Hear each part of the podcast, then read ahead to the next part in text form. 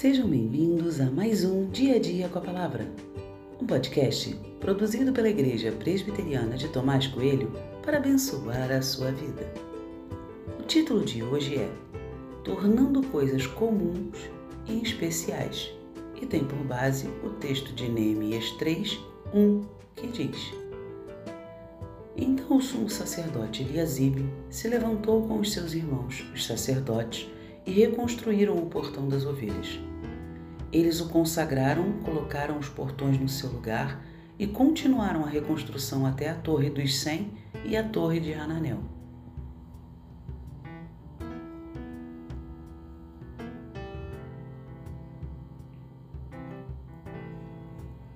Olho com muito carinho e cuidado algumas expressões que aparecem no texto.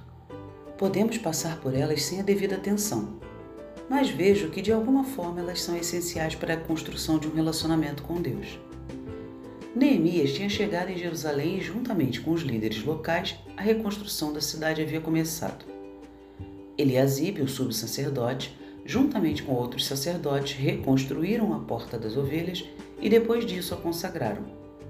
É justamente esse fato que me chamou a atenção: a consagração de um portão. Era um portão apenas um portão.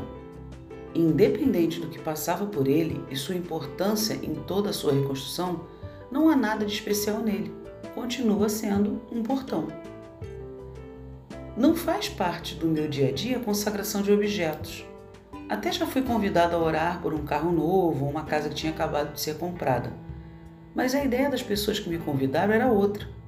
As pessoas estavam preocupadas com um possível mal que havia sobre aqueles itens Expliquei a elas um pouco sobre Deus e orei com o propósito de dedicar aqueles bens a Deus.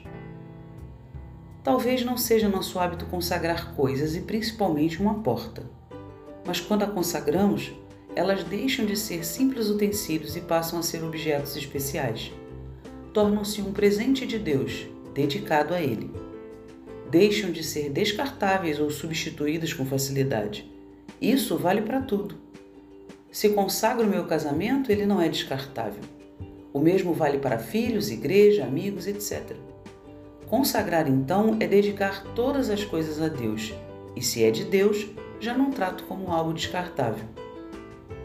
Se eles consagraram uma porta, não deveríamos fazer isso para coisas e relações ainda mais importantes? Claro que sim. Tudo o que você tem é presente de Deus para você. Portanto, dedique-as a Deus.